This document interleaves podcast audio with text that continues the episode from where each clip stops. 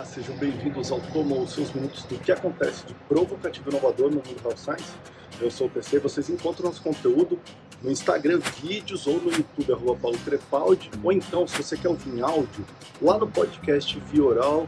E tudo que eu cito aqui, os links estão com acesso no meu site, na descrição do YouTube, na descrição também do podcast. É só clicar rapidinho aí, paulocrepaldi.com. Dica do PC hoje vai para o filme que eu achei muito legal, um filme da Netflix chamado White Boy Rick.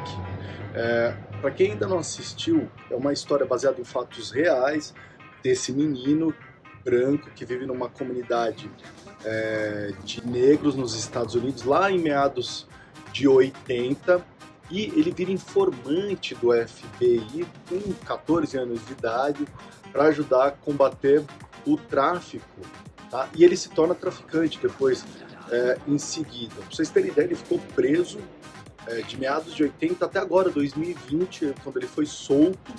E ele está processando o FBI porque ele falou que se não fosse o FBI colocar ele como informante, talvez ele jamais teria virado traficante. O que eu gosto desse filme é que conta a história de uma família imperfeita, numa época difícil, é, como a questão da escola é importante, da educação, é, do, do, da, da, educação familiar.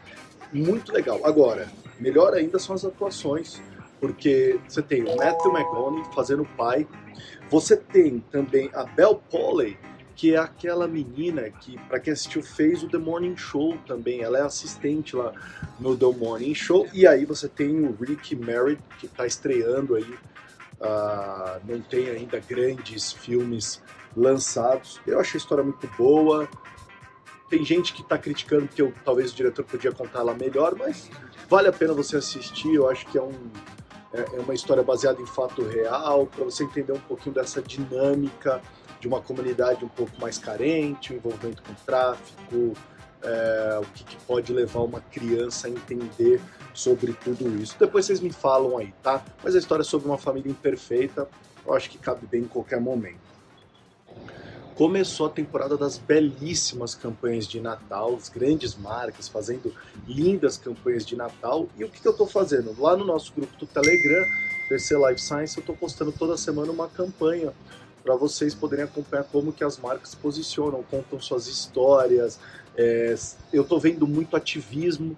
Eu acho que a gente está vivendo esse momento de posicionamento ativista das marcas. Elas são lindas, você vai chorar em muitas delas. Eu adoro essa época aí.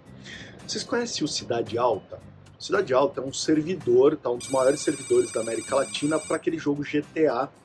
E o que acontece? Por que eu estou falando disso? Porque a Pfizer, junto com a Druid, que produz games, eles criaram, olha só, até anotei aqui, é, um centro de vacinação virtual para a campanha da Pfizer, que é vacina tomar para retomar, e esse centro de vacinação virtual é para quê? Para que os personagens do jogo GTA possam passar pelo centro e tomar a vacina. E é o que ele faz. Se você consegue tomar a vacina e provar que você também foi vacinado na vida real, você ganha lá alguns poderes, vida extra dentro do jogo. Eu achei muito legal essa iniciativa da, da Pfizer e da Druid. É, a ação tem o um nome de Vacina em Game, vocês estão vendo as telas passando disso tudo. O que, que eu acho interessante? Muita gente fala ah, game, a nova geração, geração Z, mas se você pegar os dados aqui no Brasil, você tem dados impressionantes do tipo o, o público feminino dominando aí o mundo dos games, você tem uma faixa etária entre os 30 e 40 anos também dominando o mundo dos games, então assim, não é só para geração nova não.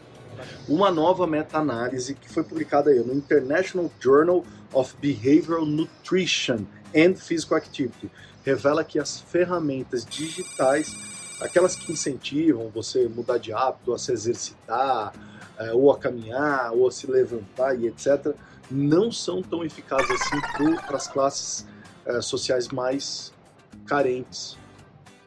Olha que interessante esse dado. É, eu vou explicar para vocês, o link está no meu site também para vocês acessarem isso tudo. Mas o que aconteceu? Que os autores perceberam, quanto maior o seu, o seu status socioeconômico, mais, mais facilidade você tem em mexer nessas ferramentas digitais, usar elas ao máximo e entender o que aquela ferramenta digital está querendo. Ou seja, o que, que, são essas ferramentas digitais? São os wearables, uh, são os aplicativos, são essas ferramentas digitais. Então, o que, que a gente está falando? A gente fala tanto da, do digital vir para diminuir esse gap uh, social que a gente tem principalmente no Brasil, e aqui esse estudo está falando que não diminui o gap de que talvez essas ferramentas digitais precisam começar a olhar é, e entender como conversar com essa população, porque eles não estão entendendo, não estão sabendo usar do potencial todo da ferramenta digital. Eu acho muito legal você fazer muito esse estudo, não só se preocupar com comportamento, mudança de comportamento, mas também se preocupar com o que a gente chama dos determinantes sociais. É, e como que esses dois juntos podem torná-lo uma pessoa mais saudável, se preocupar mais com o seu bem-estar. Ah, tem uma outra coisa do estudo é, que eu não falei, que é a questão do tempo também. Eles notaram que as pessoas de, de status socioeconômico mais baixo, elas têm menos tempo, porque elas trabalham muito mais, elas têm que fazer as atividades de casa.